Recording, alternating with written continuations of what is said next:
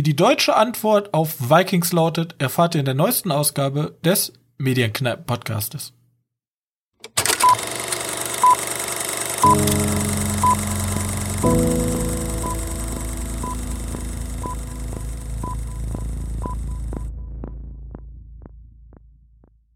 Hallo und herzlich willkommen zur mittlerweile 80. Ausgabe unseres kleinen Filmpodcastes.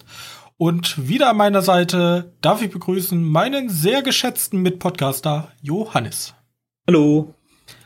Ja, es ist momentan ruhig. Ja, Corona ist immer noch da. Äh, es kommt halt nichts Großes mehr raus. Und dementsprechend sieht auch mein Kinoprogramm so aus. Ja, das ist diese, diese, diese vorwinterliche Pause, bis das dann im Winter wieder extrem ballert. Äh, mit, halt wieder richtig ballern? Ja, ja, jetzt sind die Kinos halt dicht. Jetzt ist das halt noch mal eine andere Sache, ob das richtig ballern wird. Aber ich gehe davon aus, dass, dass Netflix und die ganzen anderen Streaming-Anbieter versuchen da jetzt Content zu liefern. Vor allem über die, die ja, die werden sich halt wahrscheinlich irgendwelche dicken Filmlizenzen einkaufen, aber ich glaube nichts Neues, eher so ja, er bekanntes, schon ein altes. Klassiker, die genau. jeder sehen will. Herr der Ringe. Ja, sowas in, die, in der Richtung geht's. Gut. Oder die produzieren wieder selbst irgendeinen Schund. Adam Sandlers Weihnachtsgeschichte. Eine. Wahrscheinlich. Pro Was war nochmal der letzte? Merry Christmas? Nee, von Netflix hier, der mit. Äh, boah, die haben ja vor kurzem noch einen rausgebracht. Oder war der das? Kann sein, dass auch der das war. Mit dieser Schauspielerin, ich weiß jetzt nicht mehr. Da war aber so ein typischen. Typische Weihnachtssoap. Äh, ja, ich gucke jetzt gerade mal kurz nach, wie der heißt. Aber mir wird der auch gar nicht mehr empfohlen. Ich habe halt nicht draufgeklickt, das ist das Problem. Ähm. Äh, keine Ahnung ja auch egal. Ist ja auch egal. Weihnachtsfilme, das ist, das ist noch ein bisschen früh. Ne? Ja, da sind wir noch nicht. Wir sind noch im November und ähm, ja, wollen, willst du anfangen? Ich habe einen Film und eine Serie gesehen. Okay. Ähm, dann, dann fang du mal an, weil ich habe, ich muss gerade noch mal kurz Informationen zu den einen Film suchen, den ich gerade, okay. äh, den ich Fangen wir mit einem Film von 1996 an. Ich habe ihn schon ein bisschen angeteased im Gespräch mit dir. Die Rede ist von Kingpin. Eine so. typische amerikanischer Roadtrip-Comedy, würde ich es mal bezeichnen. Äh, auch so einen typischen typische Sport, ein amerikanische, ein amerikanischer Sportfilm ähm, der 90er. Es geht nämlich um Roy Ma Manson, einen nationalen Bowlingmeister, gespielt von Woody Harrison. Und ähm, er ist einfach ein richtig krasses Talent und hat eine richtig strahlende Zukunft vor sich. Bloß ähm, das Problem bei der Sache ist, er hat einen schon alteingesessenen äh, Gegenspieler. Muss ich bloß eben kurz gucken. Ja, wollte ich schon sagen. Das ist nämlich Ernie McQuacken, gespielt von Bill Murray. Also wir haben schon mal eine relativ große Starbesetzung. Und ähm, der nach einem nach einem verlorenen so so einer kleinen Meisterschaft äh, sieht er, dass das in Zukunft äh, Y Manson ein Problem für ihn werden könnte. Ach ja, über welche Sportart geht's überhaupt? Es geht ums ums Bowling, Kingpin, ja. Und ah, er sieht, er oh sieht halt, Gott. Was? Ja, okay, nein, ich habe Kingpin jetzt erst verstanden. Ja, okay. Ja. Und, und ähm, er sieht halt, dass War ein Problem für ihn in Zukunft wird. Und deswegen verstrickt er ihn in böse Machenschaften. Und das Endresultat ist, er gerät an die falschen Leute, an Gangster. Er wird von Ernie fallen gelassen. der ihn in diesen Schlamassel reingebracht hat. Und die Gangster zerstören oder trennen seine Hand ab, indem sie ihn in dieses Bowling-Gerät wo die Bälle rauskommen. Da sind ja so Zahnräder drin, damit die Kugeln da hingerollt kommen und da stecken sie seine Hand rein und deswegen verliert er seine rechte Haupthand und kann nicht mehr Bowling spielen. Schnitt, er ist Mitte 40 heruntergekommen, lichtes Haar und lebt in, im Slum.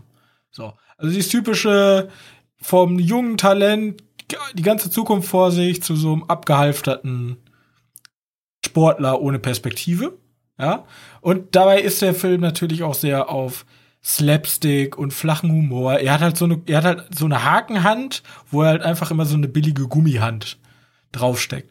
Und da gibt's halt auch immer wieder diese gleichen Witze, die sich über dieses, durch den ganzen Film ziehen. Du hast dann, er zeigt immer seine Hand und sagt so, siehst du das? Und da ist halt dieser besondere Ring von der Meisterschaft 1976 drauf und ihr sagt, oh, was ist denn das für eine Gummihand? So. Also so eine Art von Witz, der zieht sich halt durch den ganzen Film. Und auf jeden Fall findet er dann im Laufe des äh, Films ähm, Ismael Borg, ein Amish, und versucht sozusagen mit ihm als Lehrling, weil er sieht, er sieht, dass er riesiges Potenzial hat, die Bowlingmeisterschaft zu gewinnen. Und so entsteht dann halt so ein Roadtrip, ja. Die wollen halt zu dieser Bowlingmeisterschaft und dann treffen die noch so eine Claudia, die wird von ihrem Freund misshandelt und zusammen, ja, ist das dann so ein, ja, so ein Roadtrip halt, ne? Das kommt mir so vor, als wenn das auch so ein Film ist, darauf muss man auch schon Bock haben, bevor man es sich anguckt. Also nicht ja, so was, wo halt, du einfach es ist halt so ein stinknormaler Roadtrip-Film, so. Das ist halt so ein Feels-Good-Film. Alle sind, die sind halt alle super, super übertrieben, ähm, karikaristisch gezeichnet, die Charaktere. Hier Ismael, der Amish, der ist natürlich komplett naiv, der ist riesig groß, aber total tollpatschig und kennt nichts von der Außenwelt, möchte nichts mit Alkohol zu tun haben oder Frauen. Dann haben wir halt Woody Harrison, der Roy spielt, der halt so komplett eigentlich so ein Trickbetrüger geworden ist. Und Vanessa Angel, alias Claudia, die halt so ein Busenwunder spielt. Und so hast du halt so, so einen komplett überzeichneten Cast. Und die Gags, die zünden halt, andere sind halt ein bisschen zu over the top, aber so entsteht halt so ein klassischer 90er-Jahre-Film, würde ich sagen. So, das sind okay. so, so ein schöner 90er-Jahre Roadtrip-Film. Kann man sich so schön weggucken. Den gab es zufällig bei Amazon. Ich hatte irgendwie Lust drauf und hab den so schön nebenbei weggeguckt. Ja, bei mir, also ich, den kann man schon als Komödie beschreiben, ne? Auf jeden Fall. Ja, bei mir funktionieren Komödien nicht so. Da muss ich dann immer drauf Lust haben, die zu gucken.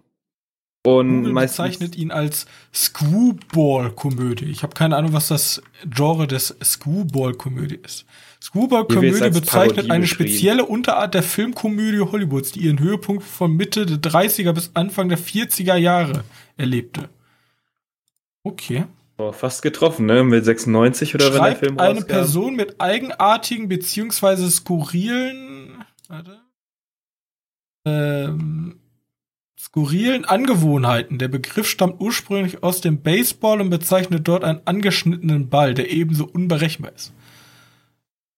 Hm. Ah, interessant, schon wieder was gelernt. Gut zu wissen. Ja, also ähm, Screwball ja. eigentlich Komödie mit überzeichneten Charakteren. Also heutzutage jede Komödie. Heutzutage, ja, vielleicht ist das einfach, vielleicht hat man einfach vergessen, dass heutzutage einfach jede Komödie Screwball ist. Ja, schrecklich. Borat, der Film. Zwei. Ne, der zweite Film, der hieß ja irgendwie anders. Hast du den eigentlich angeguckt? Ich habe mir den immer noch nie angeguckt. Irgendwie, wie gesagt. Ja, mir wurde, mir auf, wurde irgendwie gesagt, der soll richtig krass sein. Irgendwas noch bei. Ja, dann wurde immer gesagt, der, der verändert die Wahl noch. Also. Ja, total. Mh, mm, nee. Ja, weil mein Problem ist da wieder, ich muss halt richtig Bock auf Komödien haben und Lust haben, mir sowas anzugucken, weil wenn, wenn ich wenn ich da falsch reingehe in eine Komödie, dann kann auch ganz schnell sein, dass ich die extrem kacke finde. Obwohl die im Endeffekt doch ganz gut war. Naja, wie gesagt, äh, Komödie ist ja auch nicht mein Steckenpferd. Nee, aber ich brauchte einfach mal wieder so was Bodenständiges. Jo, kann man machen. Ich habe auch eine Art Komödie geguckt. Wenn dann, ich mich da mal einfach so einbringen kann. Dann dring dich ein und berichte uns. Ich habe einen Film auf Netflix geguckt, weil ich irgendwie Zeit verschwenden musste. Auch nicht häufig gehört. Hieß, also der Film hieß He is Out There. Ist tatsächlich ein ganz normaler Home Invasion Horrorfilm. Geht hierbei um eine Mutter, die mit ihren beiden Töchtern, ja, die diese Töchter sind extrem nervig und über den ganzen Film nur nervig, wirklich nur nervig. Ähm, kennst ja so Kinder in Filmen, die wirklich Ja, die mag man einfach. gar nichts können. Die sich, die sich nicht mal bewegen können, weil, oh, ich habe so Panik. Ja, cool, aber du kannst auch wenigstens einen Schritt nach links laufen. Nein. Das Kind ist erstarrt. Und zwar beide Kinder. Naja, egal. Auf jeden Fall, die Mutter äh, fährt halt schon mal in irgendeinen so Landsitz vor mit den Kindern und der Mann will wohl später nachkommen. Ähm, blöd, dass dieses Haus irgendwie mitten im Wald steht. Wenig Nachbarn da sind. Und die sind somit komplett alleine an diesem Haus am See. Und dann auftritt dann- irgendein irrer Typ, der Blut sehen will. Ja, genau. Also wirklich Standard. Aber was ich mich, ich lese gerade so den Beschreibungstext und hier steht, doch kaum angekommen klagt Maddie über Atemprobleme. Es stellt sich heraus, dass ein Brief in ihrer Luftröhre steckt. Ja. Ja. Um, um ich habe ein um bisschen kurz- Atemprobleme. Ach, mir steckt ein ganzer fucking Brief in meiner Luftröhre. Ah, nein, das ist, das ist, das ist nur so ein ganz kleiner Zettel. Ach so. So wirklich so ein Mini-Dinge. So, ähm, habt ihr was gegessen? Nein, wir haben nichts gegessen. Doch, sie lügt. Wir haben im Wald Kuchen gegessen. Gegessen. Wo habt ihr im Wald Kuchen gefunden? Da ist einfach so ein ah, der Kuchen typische. Waldkuchentrick. Okay. Okay, das Kind ist halt die ganze Zeit irgendwie am Kotzen. Bis die Mutter dann irgendwie das Kind in den Hals packt und das Zettel raus, rausholt, wo dann drauf steht, Hallo. dann war's. Da steht wirklich nicht mehr drauf. Da steht halt nur drauf, Hallo. Oh Gott, ein Brief, nicht- wo Hallo steht. Denn ich, die, vor allem, Ja, hä? Wenn man Kuchen isst, wie schafft man es denn dann beim Essen aus dem Kuchen gesondert den Brief in die Luftröhre zu bekommen? Ja, Egal. irgendwie, irgendwie war in den, das sind so Muffins gewesen, nicht wirklich Kuchen. In dem Muffin isst, ist dann halt isst du halt den Brief einfach mit, oder? Ja, da Täusche war so ein mich? aufgerollter Zettel anscheinend drin und den hat die dann nachher im Hals gehabt. Okay. Also wirklich. Und ich glaube, die Besonderheit an diesem Film ist, dass du es geschafft hast, ein Kind kotzen zu lassen. Weißt du, da muss man ja auch mal dieses Fake-Kotzen und so. äh, Der ist schon eklig, wenn da die ganze Zeit irgendwie jemand dir in den Hals rum. Also die, die Schauspielermutter, dem Schauspielerkind die ganze Zeit in den Hals rumfuchtelt. Ist schon. Schauspielermutter kennst du aber tatsächlich. Ja, kenne ich die? Ja. Ja? Wer ist denn Nennt das? sich Claire Underwood. Nee, nennt sich nicht Claire Underwood, sonst wird sie bei House of Cards mitspielen. Nennt sich äh, Yvonne Strakowski. äh, Ach, okay. Verena Joy von Handmaid's Tale. Das ist die äh, die Frau. Eine von den Frauen, ja. Wenn nicht Okay. eine von den Frauen ist es die mit von dem Commander. Ach so. Ja, Ah, okay. ja das ist die Commander-Frau. Tut mir ein bisschen leid für die, weil ich fand die sehr auswechselbar. In diesem Film. Wobei ich finde in diesem Film alles sehr gerade sagen, also auswechselbar. der Film sieht sehr. ich hab, ich hab, ich frage mich ja immer so, so wenn du den Film irgendwann mal produzieren hast, du musst ja irgendwo durchgekommen sein und sagen, ja, so einen Film haben wir noch nicht gesehen. Die Hölle, das ist eins zu eins.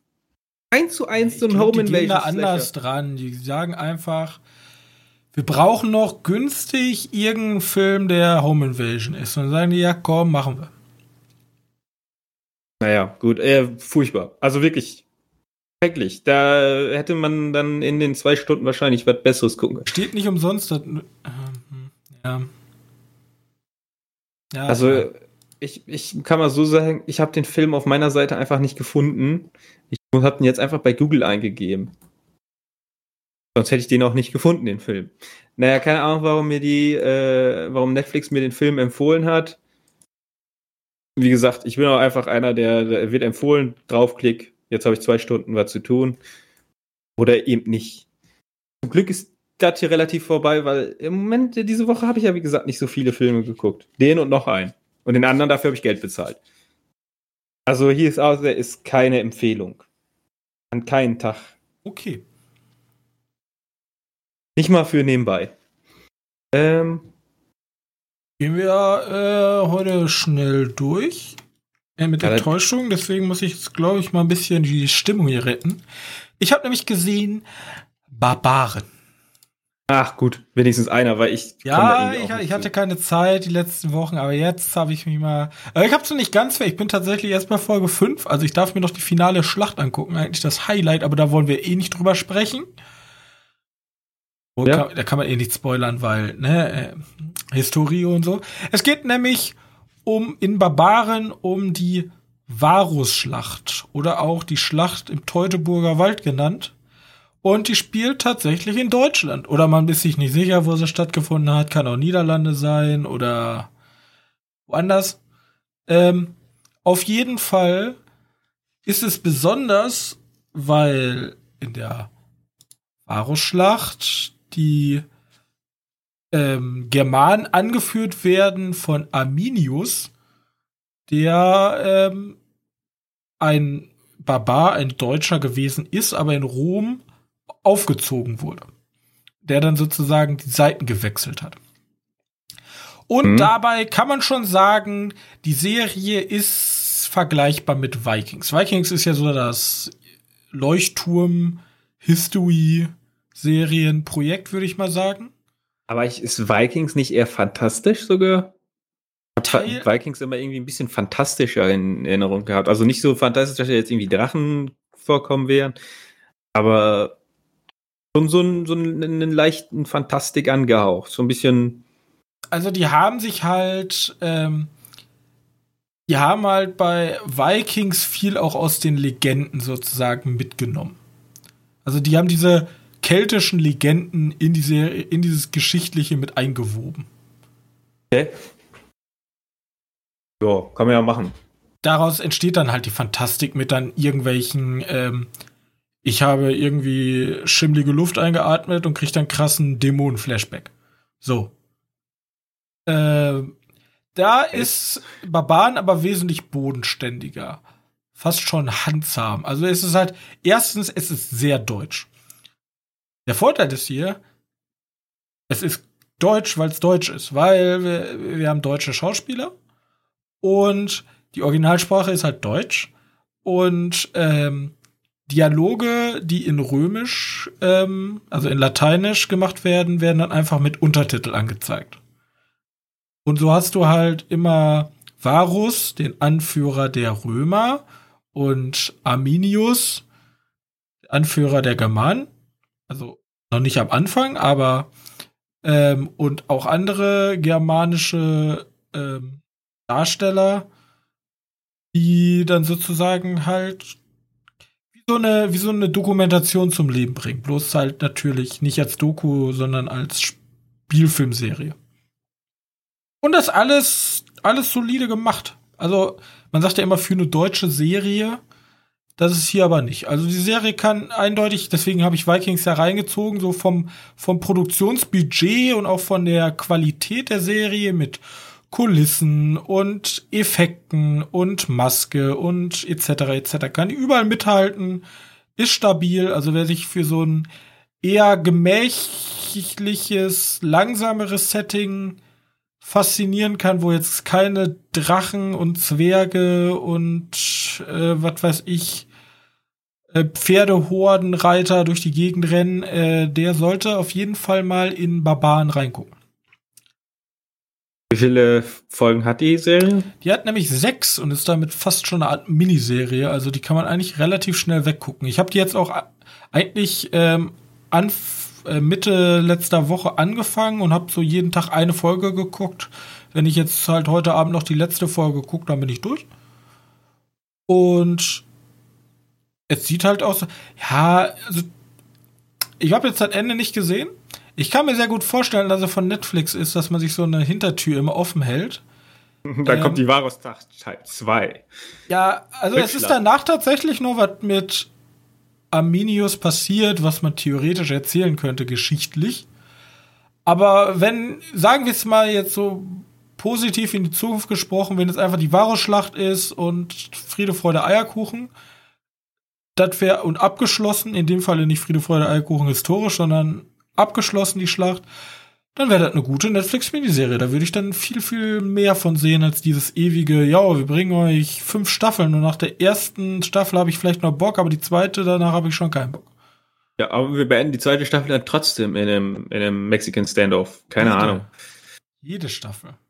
Jede Staffel, ja, stimmt. Sorry. Einfach ein bisschen mehr denken wie AMC und HBO, die ganz anders an so Serien rangehen. Ja. Nee. Viel zu anstrengend. Wir wollen doch keine guten Staffeln HBO, machen. äh, hier, äh, Game of Thrones war auch genauso. Aber da war ja schon von Anfang an klar, dass sie für viel, viel mehr Staffeln ausgelegt ist. Jo. Na gut, ich habe noch was geguckt. Ich, seh- ich sehe Das war dann, was ich weitaus interessanter fand. Ich wollte gerade sagen, die Drehbuchautoren sind bekannt durch der Club der Roten Bänder und Alarm für Cobra 11. Okay, ich weiß jetzt nicht, ob ich die weiter gucken soll oder ob ich die Aber- gucken soll. Da ist auch der Typ, der, der österreichische Regisseur, der die finale Staffel von Vikings mit inszeniert hat. Also, Hm. das ist so eine gute, deswegen denkt man so, das ist schon deutsch, was da gerade passiert. Auch die Dialoge, die sind schon deutsch. Wenn jetzt Hat noch der so Typ von Cobra 11 Blutgletscher dabei wäre, Was? Wenn jetzt noch der Typ vom Blutgletscher dabei wäre, dann wäre ich gekauft. Ich kenne Ja. tatsächlich alle nicht. Ich glaube, da ist irgendwie von, ja, ich habe keine Ahnung. Und das sind irgendwelche deutschen Schauspieler. Die kennen wahrscheinlich viele Leute, die deutsche Filme gucken, ich aber nicht. Vielleicht sind da ja auch wirklich No-Names. Das wäre ja auch mal was Schönes. Also,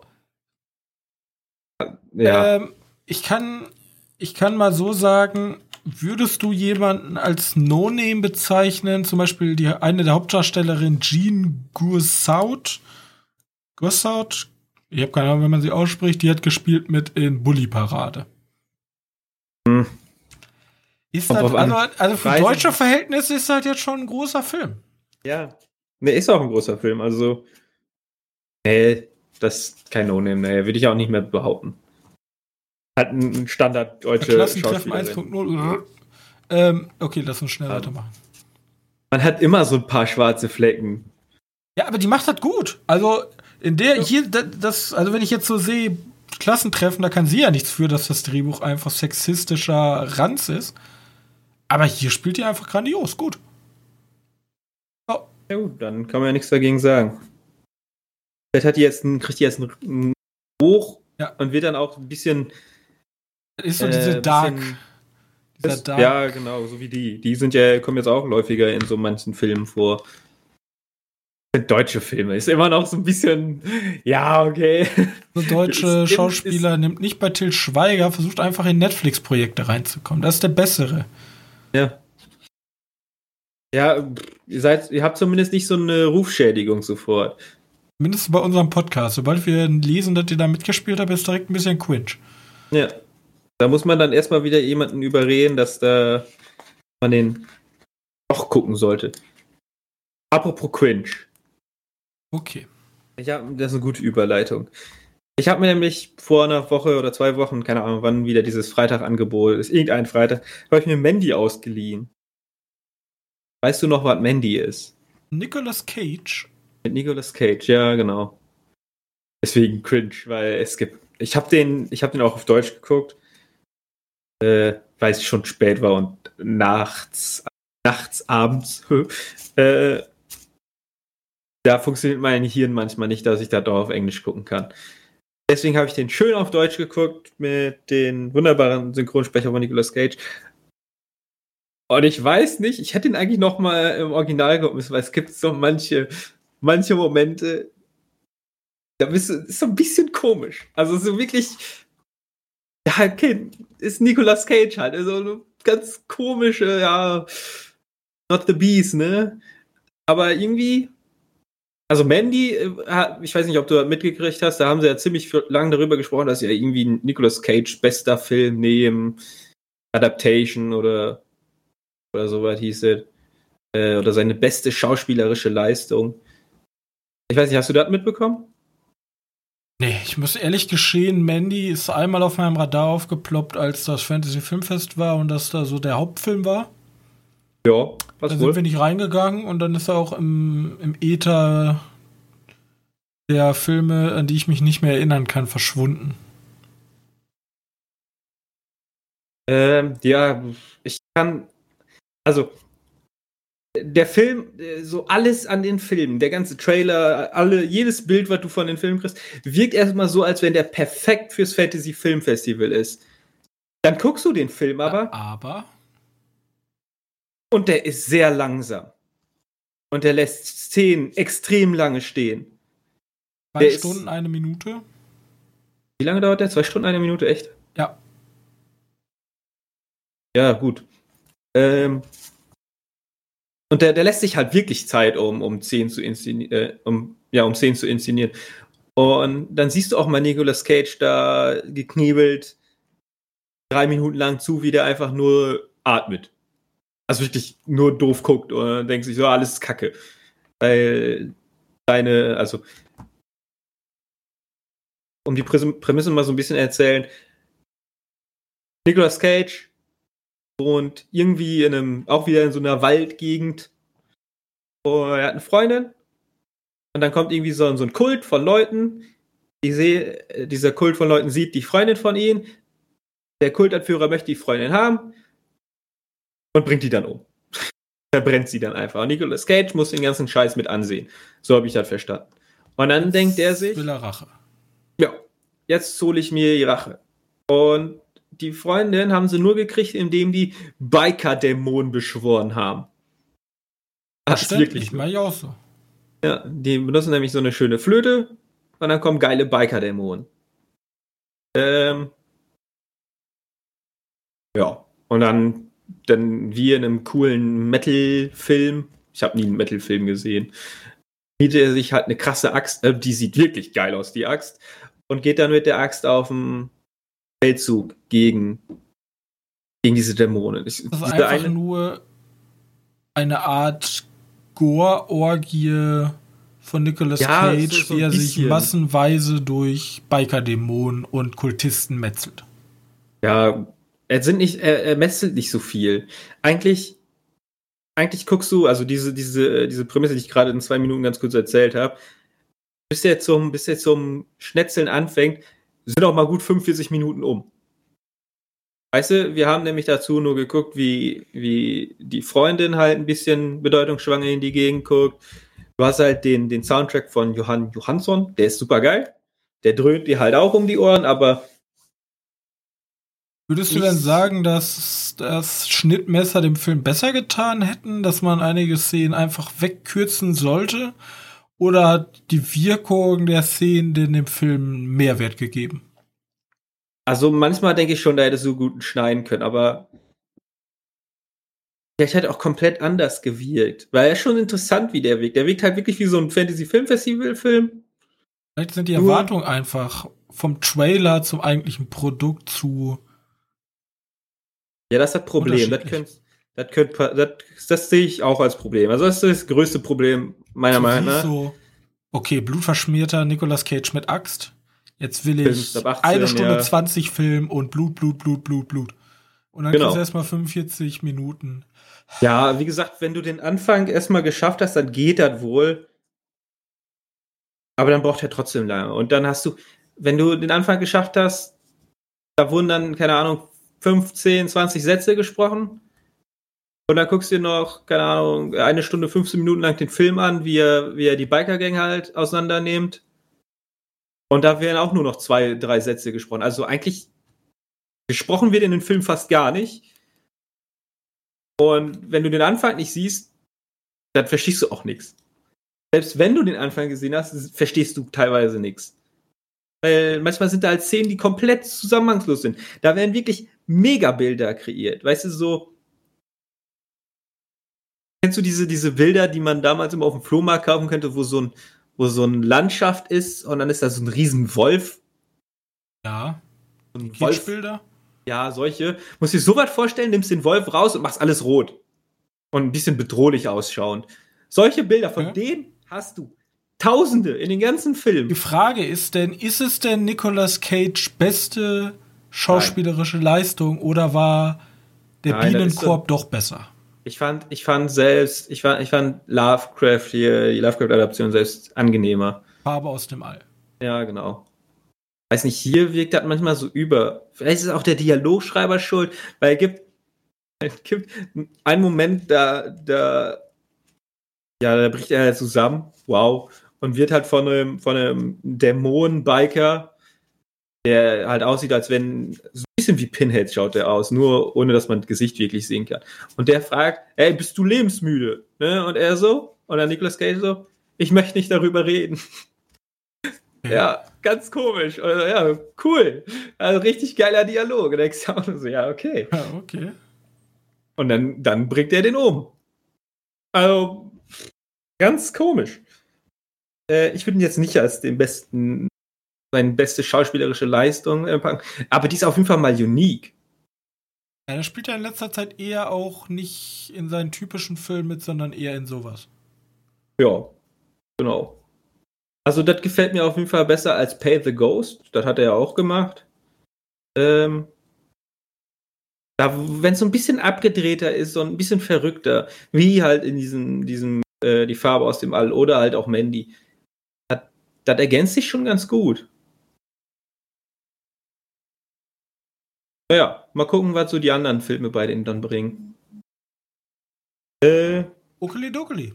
Das zu Mandy. Apropos, und wer, wer farbenblind ist oder er gesagt rot nicht sehen kann, der sollte den Film nicht gucken. Weil der Film ist halt wirklich fast nur rot. Rot-schwarz. Mehr nicht. Und sehr dunkel. Also, Leute, die eine Rotschwäche haben, ist ein Problem. Genau. Ähm, ja, mehr habe ich auch nicht geguckt. Gut. Also.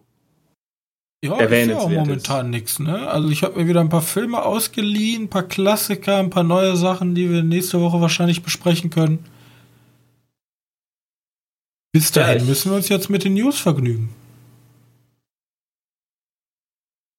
Ich gucke gerade mal, ich gucke gerade, was noch so, so angenehm ist, ob es hier irgendwas Cooles gibt auf Netflix, was ich mir, was in letzter Zeit so dazu gekommen ist. Aber das geht auch erst alles ab dem 25. weiter. Kommt nämlich dann The Great, The Great Pretender endlich die nächste. Part ja, da, ja, da habe ich ja Narren dran gefressen. Da habe ich richtig Bock. Egal, ich kann erstmal die News machen. Fangen wir mal an mit den kleineren News, die ich ein bisschen uninteressanter fand. Ähm, Bob's Burger Schreiber. Ich weiß nicht, wie stehst du so zu Bob's Burger? Ja, ich muss jetzt so sagen, das ist so eine Cartoonserie, die relativ an mir vorbeigegangen ist. Die gewinnt ja irgendwie, hat ja irgendwie hunderte Emmys gewonnen. Ich habe keine Ahnung, sie war ziemlich erfolgreich auf jeden Fall. Ähm, fand die auch nicht so schlecht. Hat bei mir aber nie so eingeschlagen. Also ich war jetzt nie, ich hatte nie so das Verlangen, okay, jetzt gucke ich mir davon eine Staffel an. Ja, naja, gut, das ist ziemlich genauso.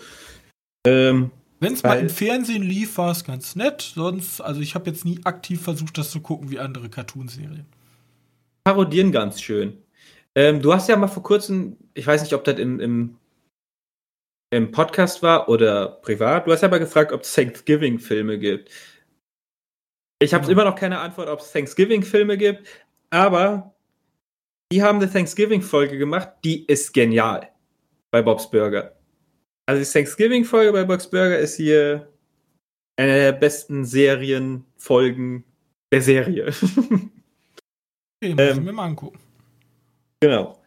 Ähm, ja, auf jeden Fall die Bob's Burger Schreiber, die sind jetzt für Deadpool 3 also sie sind jetzt an Deadpool 3 am Schreiben dran. Zumindest so der Plan. Und Tatsache ist, Deadpool 3 soll tatsächlich ab 16 werden und unter 20th Century Studios laufen. Weiter. Weißt du, das ist ja die Frage. Disney, Disney macht ja keine FSK 16 oder mehr Filme. Richtig. Oder R-rated. Aber die, die haben ja nicht, die haben ja nicht Fox komplett weggeschmissen oder 20th Century Fox komplett weggeschmissen. Die haben es nur umbenannt zu 20th Century Studios und darüber schmeißen die jetzt weitere Filme raus. Also diese ja, Marken, die halt, ja, das ist vernünftig. Und die lassen denen auch zum Glück noch relativ viel Markenmacht. Über ihre Marken wie Alien, Predator oder Deadpool sogar. Ja, Weil Deadpool, der passt halt nicht ins Marvel-Universum. Wäre auch schwerst ähm, unökonomisch, einfach die Marken erstens liegen zu lassen oder wenn nicht zu verkaufen dann. Eben. Ähm, ja, Deadpool. Ich glaube ja, nicht, dass halt die Bobs Burgermacher irgendwie viel am Humor von Deadpool verändern werden. Nein, gehe ich auch nicht von aus. Weil Deadpool ist ja nur so groß, weil es den Deadpool-Humor hat.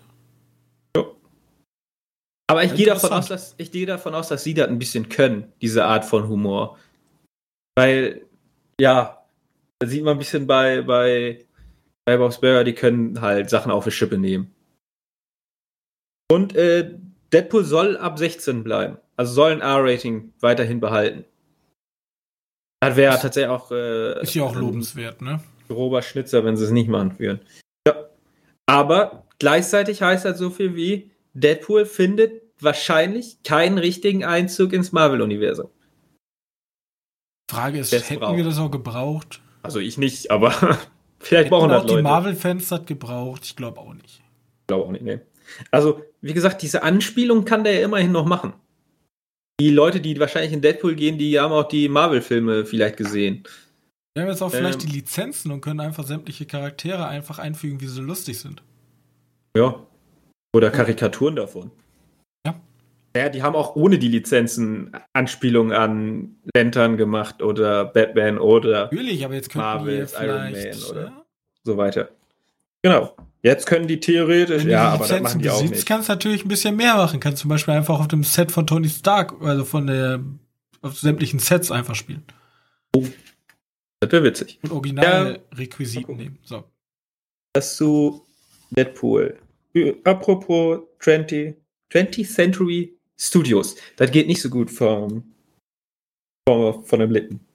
Ähm, Predator 5 soll das retten, was Predator 4 anscheinend, also Upgrade, war ja nicht so beliebt bei den Leuten. Ähm, das soll jetzt gerettet werden in Predator 5. Und das ist eine Art Leak gewesen. Da Denn frag ich mich der, auch. Ja, okay, mach der ich das mal weiter. Produzent, der Produzent wollte noch nicht, dass das veröffentlicht wird, weil er noch nicht komplett final ist mit allem. Also der Film ist noch nicht abgedreht, der Film ist überhaupt noch nicht gedreht worden, aber diese Arbeit davor äh, ist ja auch die schon ganze gigantisch. Konzeptphase wurde geleakt. Genau, dass die jetzt in der Konzeptphase sind, genau. Und äh, Produzent ist auf jeden Fall Dan Trachtenberg, vielleicht auch Regisseur. Das steht noch nicht komplett fest. Ähm, Dan Trachtenberg ist der Typ von 10 Cloverfield Lane. Wer hat er bis jetzt auch noch nicht gemacht? Was ich mich ja auch Ja, bei Predator jetzt wieder frage, brauch, brauchen wir das? Also, ja, ist Predator erstens eine große Marke? Ja. Tatsächlich ist Predat- Predator eine große Marke. Ist das so? Ja, also in den 80ern war sie weitaus größer In als den jetzt. 80ern, aber wer von Ähm. den heutigen 80er Leuten, die jetzt nicht Filmnerds sind, denkt sich, uh, Predator. Naja, sagen wir mal, Predator ist von, von Fox, also von ehemals Fox, einer der größten Marken, die die haben, neben Alien und Avatar. Wirklich so. Kann mir Also, das beim besten einer der nicht vorstellen. Wenn ich, ich, wenn ich ne? so daran denke, so was sind alte Marken, die Leute sehen wollen? Rocky. Rambo, irgend, also die ganzen 80er Jahre Ultraklassiker. Aber ja, Predator ist auch ein Klassiker gewesen, aber jetzt nicht so einer, wo man sich denkt, uh, den will ich aber jetzt äh, unbedingt Teil 5 nach diesem wunderschönen Upgrade. Ja, gut, Ja, er soll jetzt alles besser machen, aber- Predator-Film, ne? Ich sag mal, von Trachtenberg möchte ich ihn wohl gerne sehen. Immerhin hat er uns bis jetzt nur 10 Cloverfield Lane gegeben und eine Boy the Boys Folge und anscheinend eine Black Mirror Folge. Ähm, aber ich würde jetzt gerne mal hier die nächsten, nächsten Filme von denen sehen. Davor kommen noch zwei. Space Race hat er anscheinend noch am Laufen und The Secret Life of Houdini. Da gab es ein bisschen mehr zu. Also, was da genau drin passiert, kann man sich dann selbst noch mal angucken. Ähm, also ich weiß nicht, ich finde Predator 5 als Konzept gar nicht so schlecht. Vielleicht auch mal endlich ein, endlich mal ein Film, der ein bisschen mehr der Marke gerecht wird, was mehr in Richtung dem ersten Predator gibt. Weil wir hatten nach Predator, Predator 2 und Predator 3, dann halt Upgrade, nee, Predator 2, dann Predators, also der, wo die auf den Planeten gehen, mit Adrian Brody, meine ich, war dabei. Mhm. Dann Upgrade, okay. Und dann noch die zwei Crossover mit Alien, die ja furchtbar sind. Ähm, also wahrscheinlich wäre man ein cooler neuer Predator gar nicht so schlecht. Aber lass die scheiß Predator-Rüstung da raus aus dem Upgrade. Also verwende am besten gar nicht so viel von Upgrade. Ich bin ja leider eher ein Typ, ich wünsche mir immer auch eine gewisse Verwandlung in äh, Filmreihen. Einfach, dass Filmreihen erwachsen werden. Bloß vor allem in 80er Jahre Filmreihen stößt du halt dann super vielen Fans einfach vor den Kopf, wenn die anders sind, als sie sich erwartet haben. Ich bin ja einer der wenigen Leute, der den letzten Rambo gut fand, weil ich fand, der war erwachsener als, also ich hätte es nicht cool gefunden, wenn Rambo wieder irgendwo in Myanmar unterwegs wäre und haufenweise irgendwelche asiatischen. Hauptsache der Killcount ist hoch. Ja, aber das, das, das war alles schon erwachsener so und das fanden die Leute halt scheiße. So, der war verletzlich und generell, das war jetzt nicht so das, was die Leute sehen wollten. Und das gleiche, also ich, ich hätte halt lieber irgendwie was Erwachseneres bei Alien First, äh, Alien First Predator, ich meine Predator, das eigentlich schon blöd klingt, weil das halt eigentlich, ja, egal, auf jeden Fall, hm, ich bin also, gemischter. Ich guck mir das mal an, was das der wird. Soll, der soll so ein Alien, ach, sollen, also sein Predator in dem Fall, äh, ein bisschen ernster nehmen als der vierte Teil. Weil beim vierten Teil ist bei mir nur diese scheiß Rüstung hängen geblieben. Und er hat dann einfach so gesagt, ja, guck mal hier, Superheldenfilme kommen gut an, lass mal Predator zu Superheldenfilme machen. Nein. Furchtbar. Ähm, egal. Predator 5 von Dan Trachtenberg ist in Planung. Das kann ja immer noch abgesagt werden. Die haben ja alle Möglichkeiten, die es gibt. So, dann habe ich noch eine ganz kurze News. The Last of Us 2 geht in Serie bei HBO.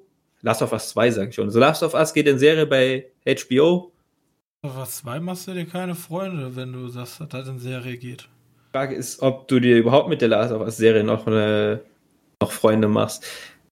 Ich denke, das ist eine sehr kleine Gruppe, auch wenn ich mir jetzt Feinde mache, von komischen Menschen, die sehr, sehr viele Emotionen in eine Videospielserie liegen. Auch sehr, sehr viel Engagement, um das mal demokratisch zu sagen, und Aufwand betreiben, um ihre Serie nicht erwachsen werden zu lassen. Und ähm, das von HBO kommt und ich nicht glaube, dass die einfach die Geschichte von Ellie nochmal nacherzählen werden, das glaube ich irgendwie nicht sehe ich da, obwohl, hm, weiß nicht. Weißt du, mein größtes Problem ist, wenn du jetzt ein Last of Us als Serie machst. Was willst du denn erzählen? Du musst ja, wie gesagt, eine neue Geschichte erzählen. Ja, der Unterschied ist ja, Und Last jetzt, of Ja, weil, jetzt mal ruhig. Teil 2 hat ja auch sehr schön gezeigt, was Last of Us eigentlich ist. Last of Us, dieses verseuchte Pilzsporen, verseuchte Amerika ist ja eigentlich nur Kulisse. Diese genau. Zombies sind ja eigentlich gar nicht die Hauptattraktion. Die Hauptattraktion sind die zwischenmenschlichen Probleme und Beziehungen der Charaktere in diesem in diesem Universum und die Probleme, die das Universum für die jeweiligen Charaktere mit sich bringt. Anders als in einem Walking, ja, anders als in einem Walking Dead, da ist auch zwischenmenschlich eigentlich viel mehr, aber da sind schon die Leute wollen halt Zombie-Horden sehen und Leute, die sich gegeneinander bekämpfen. Da geht's, wie gesagt, HBO kann es vor allem gut, charakterliche Entwicklung und Geschichten zu erzählen. Und ich glaube, dass The Last of Us, wenn die einfach interessante Charaktere entwickeln und die in dieses Zombie-Pilz-Szenario schicken, dass so einfach kann, eine gute Serie entstehen kann. Ordentlich werden. Ich habe nur, wie gesagt, Schiss, dass das einfach nur, dass diese Zombie-Pilz-Geschichte der einzige Drive-Thru ist, der, die die Serie halt hat. Weißt du, dass wir nur halt Pilz-Zombies kriegen. Herzlichen Glückwunsch und das war's dann. Das will ja nicht. Aber das ist ja genau das gleiche. Vorteil ist ja, der, der, die, die von Naughty Dog, ähm, hier das Writer-Team von Naughty Dog, die ja verfeindet es Fug wurden, ähm, die sind dabei. Gott sei Dank. Die drauf. Ähm, ich habe nur Angst, dass die sich nicht trauen, sich von, von Ellie wegzubewegen. Und, und einen neuen Charakter zu kreieren. Naja, gut, vielleicht, vielleicht schaffen sie es ja doch, weil immerhin haben sie einen komplett neuen Charakter kreiert in Teil 2, den alle scheiße fanden. naja. Ähm, gute Parallele dazu, dieses ähm, Mysterium, warum hassen alle The Last of Us 2, ist ja theoretisch auch sehr gut vergleichbar mit einem Star Wars, weil's wir, äh, weil, weil wir es ja vor kurzem mal hatten. Star Wars ist ja eigentlich genau das. Star Wars ist eigentlich nur eine Kulisse und die Geschichten, die in Star Wars passieren, sorry, hatet mich jetzt nicht, sind aber eigentlich komplett auswechselbar. Deswegen krankt auch Star Wars momentan daran, neue Geschichten zu erzählen. Weil Teil 4, 5 und 6 ist in der Theorie von der Storyentwicklung her das gleiche wie Teil 1, 2 und 3 und Teil 7, 8 und 9. Es gibt die Bösen, das Imperium, es gibt die Guten, die Republik, Clash. So. Ja, genau. Und ich mit meiner Theorie, mach doch mal was Neues, wird wahrscheinlich super gut. Vor allem jetzt mit Mandalorian ist ja genau was Neues. Was ist neu? Wir haben diese Kulisse Star Wars, die alle haben wollen, weil Star Wars geil ist. Dieses Science-Fantasy-artige. Und jetzt haben wir aber so eine Art Leben eines Kopfgeldjägers Serie. Und das finden die Leute mega geil. Zumindest geiler als Teil 8. Kann ich denen nicht verübeln. So. Und das gleiche ähm. ist so auch in, äh, in The Last of Us. Ja, hoffen wir mal. Wobei ich ja dann bei Last of Us auf der Seite der Entwickler war und bei, bei Star Wars gegen die Entwickler. ja, das ist bloß der Unterschied, wenn man was Neues macht, heißt das ja nicht, dass du nicht gegen eine Wand fahren kannst. Ja, natürlich nicht. Ja, aber bei also ich bin, Star Wars, ich bin bei, bei den, bei den Filmemachern von Star Wars 8 gut, dass sie es versucht haben, schlechte Umsetzung. Ja, Könnt bei Star, besser Wars, machen bei Star Wars, Star Wars kommen aber, wie gesagt, noch komplett andere Sachen dazu, wie keine, kein größerer Plan, also wirklich nichts an Planung.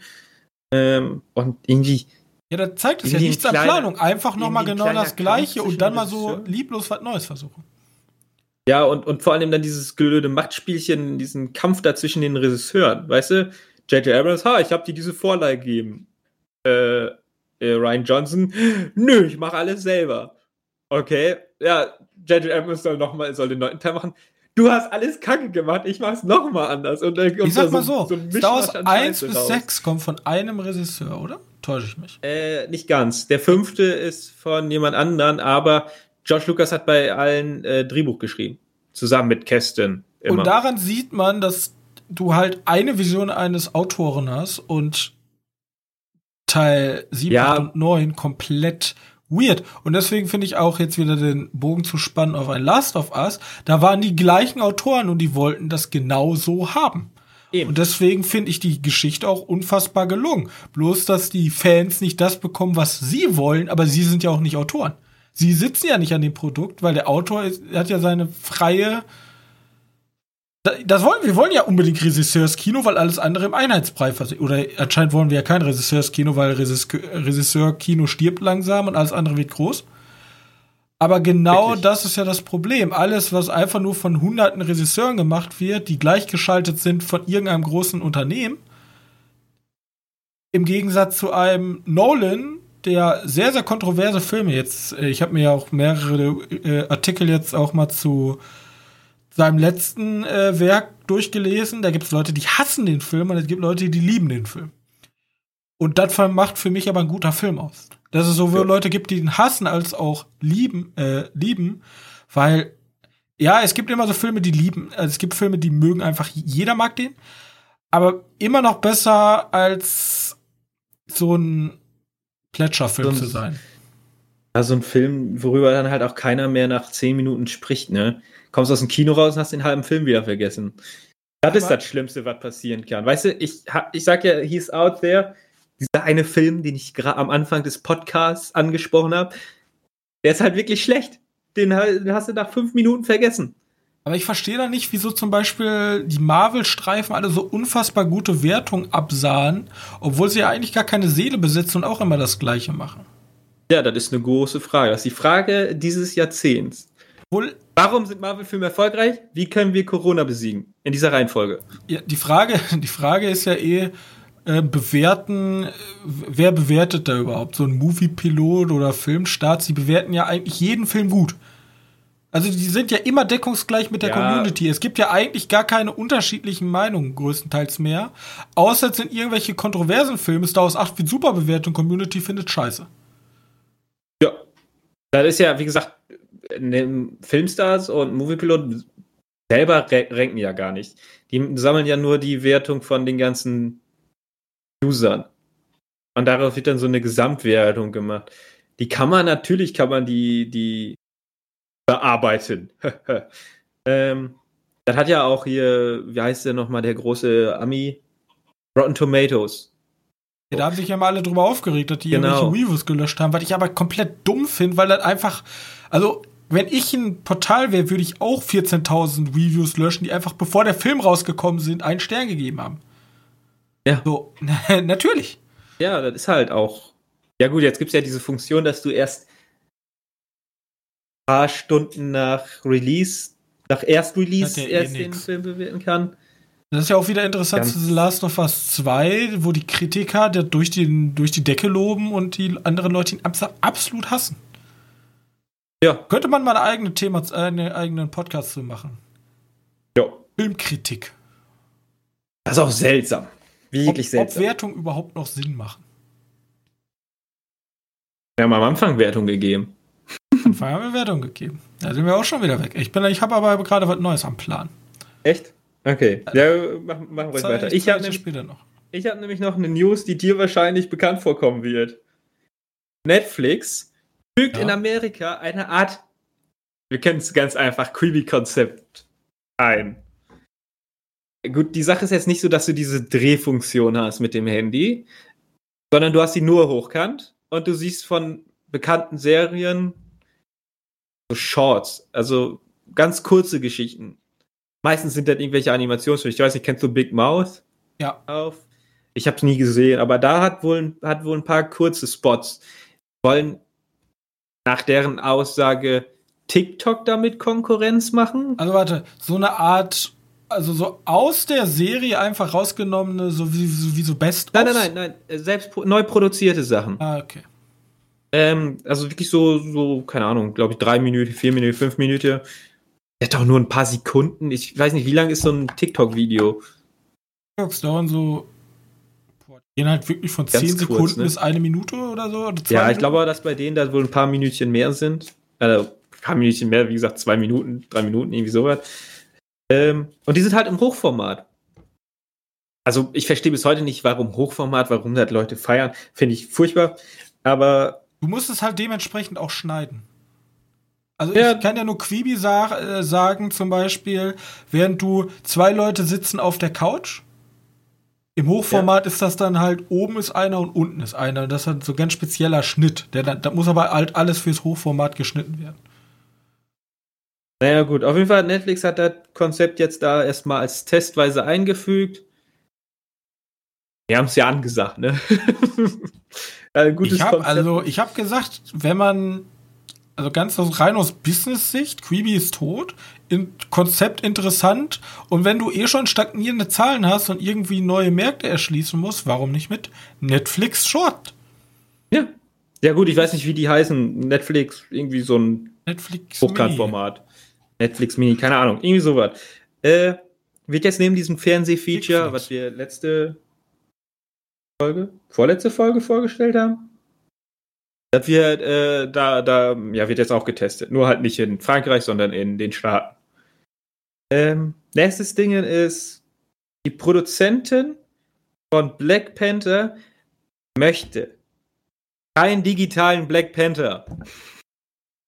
Da gab es nämlich, äh, ja, wie heißt das, auf so manchen Foren gab es halt im Moment, wissen ja, der Chadwick Boseman ist gestorben dieses Jahr. Ja. Ähm, jetzt überlegen die nach einem Nachfolger. Weil dafür hängt da zu viel Geld an, dass du die Marke halt liegen lassen kannst. Du wirst sie nicht liegen lassen Natürlich nicht. als Disney. Nein. Ähm, und die Produzentin hat sich jetzt dazu geäußert, dass sie keinen digitalen Black Panther möchte. Disney hat die Möglichkeiten, digitale Charaktere zu erstellen, ohne Probleme. Wird ja in den, wird in den Verträgen alles drinstehen. So, auch wenn du Genau. weg bist, werden wir dich weiterverwenden. Genau. In dem Fall will die Produzentin, des Films, das nicht. Aber es ist nur eine Produzentin, Leute. Das heißt gar nichts. Ich gehe aber nicht davon 53. aus. Ja, genau. Ja, genau. Irgendwie sowas. Ich gehe da nicht von aus, dass. Ich, werd, ich, werd, ich glaube, da wird einer aus der Riege eine weibliche Darstellerin nachrutschen. Hundertprozentig. Das sehe ich nämlich auch. Weil ich jetzt gar nicht so, ah, Frauenquote, bla bla bla. Ich, ich finde das nee, einfach ein logischer trotzdem. Ersatz. Ja. Vor allem, weil der Charakter einfach. auch schon so ein bisschen so eingefügt wurde. Jo. Ähm, ja.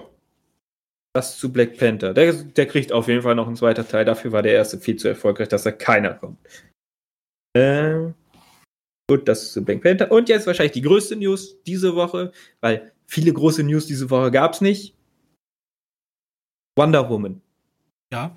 Bekommt noch dieses Jahr seinen Kinostart in Europa. Und zwar in Europa am 16. Dezember, wenn er dann in die Kinos kommt, wenn die Kinos geöffnet sind. Ja, wollte ich gerade sagen, wird ja gerade debattiert, den Lockdown auf 20. Dezember zu äh, verlängern.